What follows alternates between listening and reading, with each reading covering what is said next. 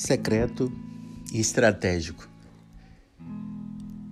Eu gostaria de compartilhar com você neste momento sobre a vida de um homem que teve um papel muito importante e muito relevante na história de Jesus aqui na Terra.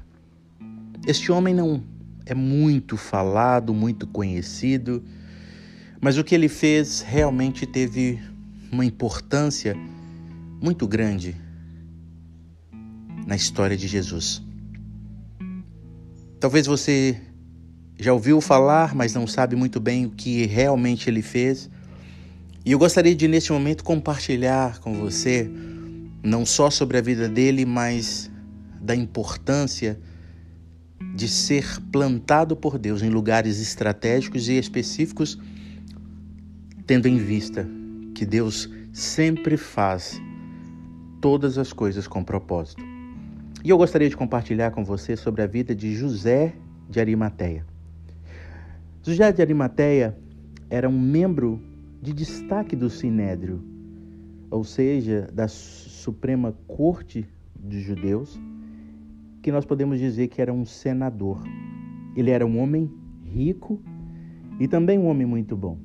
Nós vamos encontrar informações sobre ele nos quatro evangelhos e cada um traz algo particular e peculiar da vida deste homem. Arimateia não era o seu sobrenome, era o, a cidade de onde ele, ele vinha. E José de Arimateia era um discípulo de Jesus. Mas algo que chama atenção é que em nenhum outro momento ele aparece ou seguindo Jesus ou falando de Jesus absolutamente nada é falado dele até um determinado momento e um momento muito crucial. Eu estou me baseando no texto de Marcos, capítulo 15, a, a partir do verso 42, que mostra que Jesus chega ao fim do seu tempo de vida aqui na terra. Era uma sexta-feira à tarde em Jerusalém, e nós sabemos que nessa sexta-feira, a sexta-feira da paixão, foi marcada pela crucificação do nosso Senhor Jesus.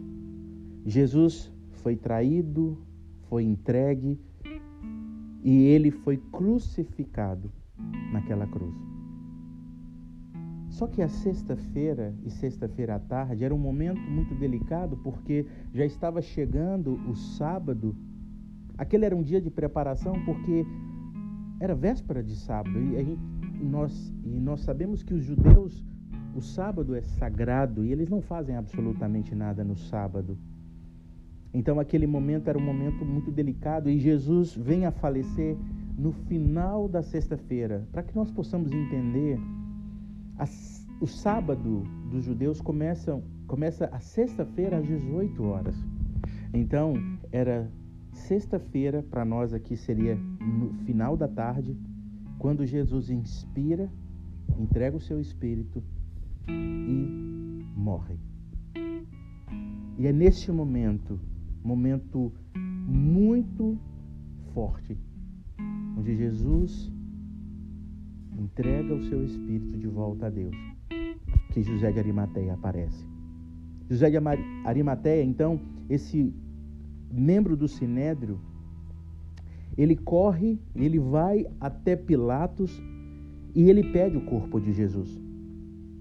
É interessante que ele não só gozava de prestígio, nós podemos dizer assim, ou ele tinha um acesso muito fácil, muito direto a Pilatos, porque uh, o que nos chama a atenção é que quando ele chega até Pilatos e, e faz esse pedido, Pilatos fica surpreso de ouvir que Jesus já tinha morrido. Então, nós vamos entender de que foi muito rápido. Provavelmente José de Arimaté estava próximo, vendo, e quando ele viu que Jesus morre, ele se dirige diretamente e rapidamente para Pilatos. E ele faz um pedido, um pedido muito importante. Ele pede o corpo de Jesus. Pilatos, surpreso pelo, pela rapidez da morte, porque o, os romanos eles eram conhecidos por torturar e fazer com que a morte fosse dolorosa e demorada. E ele se surpreende.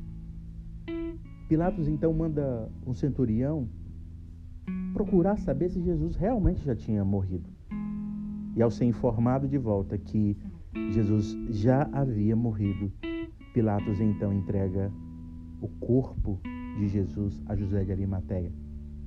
Em uma outra parte do, dos evangelhos vai dizer que o próprio José de Arimateia foi quem desceu Jesus, ou o corpo de Jesus daquela cruz, e ele envolve Jesus. Ele compra um lençol de linho puro, limpo, ele mesmo enrola, ele prepara o corpo de Jesus, ele cuida do corpo de Jesus, ele cuida do sepultamento de Jesus, e não só isso, ele coloca o corpo de Jesus em um sepulcro cavado numa rocha. E aqui vale um destaque: não era para todas as pessoas terem um sepulcro cavado numa rocha. Eram para pessoas de uma condição financeira muito boa, pessoas que tinham posse para realmente ter um sepulcro assim. E esse foi o lugar aonde José de Arimateia então coloca o corpo já morto de Jesus. E ele ainda faz rolar uma pedra sobre a entrada desse sepulcro. Queridos, aqui nós entendemos de que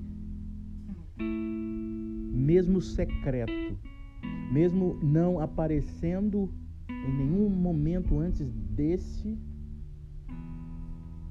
ele era um servidor, ele era um discípulo de Jesus, ele era alguém que realmente entendia o propósito de Jesus na terra. Outros vão dizer que ele aguardava o reino de Deus. E este homem foi plantado e foi escolhido por Deus e estava num lugar estratégico, porque nesse momento Deus o usa para algo muito específico. Pensando aqui um pouco, se José de Arimateia não, não pede o corpo de Jesus, o que aconteceria?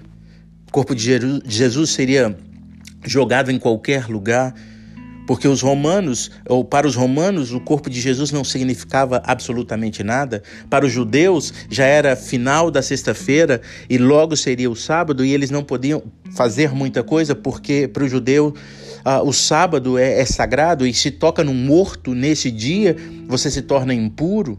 É algo que é, é, é inconcebível. Então o corpo de Jesus ficaria jogado em qualquer lugar. Mas Deus escolhe um homem, o planta num lugar estratégico. Um homem rico, bem-sucedido, de uma posição muito alta na sociedade, mas que foi escolhido, que foi escolhido e plantado estrategicamente para servir ao propósito do Senhor. E aqui eu deixo para mim e para você a reflexão: aonde Deus nos plantou? Há um propósito. Aonde Deus tem nos colocado é por causa do propósito. Que nós, como José de Arimateia, possamos estar atentos, ligados e dispostos a servir ao propósito de Deus. Muitas vezes nós não entendemos o porquê que Deus nos dá riquezas, bens, propriedades ou até mesmo fama ou uma posição social. Mas se nós estivermos ligados com o nosso espírito ao espírito de Deus, nós vamos entender de que há sempre um propósito no coração de Deus. A minha oração neste momento é então que eu e você possamos entender que fomos escolhidos, que fomos chamados e que fomos plantados onde nós estamos neste momento por um propósito. E assim, mesmo como José de Arimateia, que era um discípulo secreto, mas era um discípulo estratégico, porque quando Jesus morre, os discípulos correm, a não ser João que fica, mas os outros discípulos estavam fugindo com medo de também serem mortos. Mas aquele discípulo secreto que de, de maneira muito estratégica aparece e traz uma solução para o corpo do nosso Senhor Jesus Cristo. E nós sabemos a importância disso, por quê? Porque três dias depois, o nosso Mestre ressuscita, sai daquela pedra, daquele túmulo, e agora, livre da morte, livre das cadeias da morte, está cumprindo a palavra que ele mesmo havia liberado, de que a morte não podia detê-lo. Ele ressuscitou e porque ele ressuscitou, a nossa esperança está viva, o nosso Jesus está vivo. E é por isso que nós sabemos que, através de toda a história, ele tem levantado José de Arimateia, que estão em posições estratégicas para cumprir o propósito do coração dele. Que eu e você possamos ser também discípulos que estão estrategicamente plantados nas mais diversas áreas de atuação, mas para cumprir o propósito do coração do Pai. Que Deus te abençoe.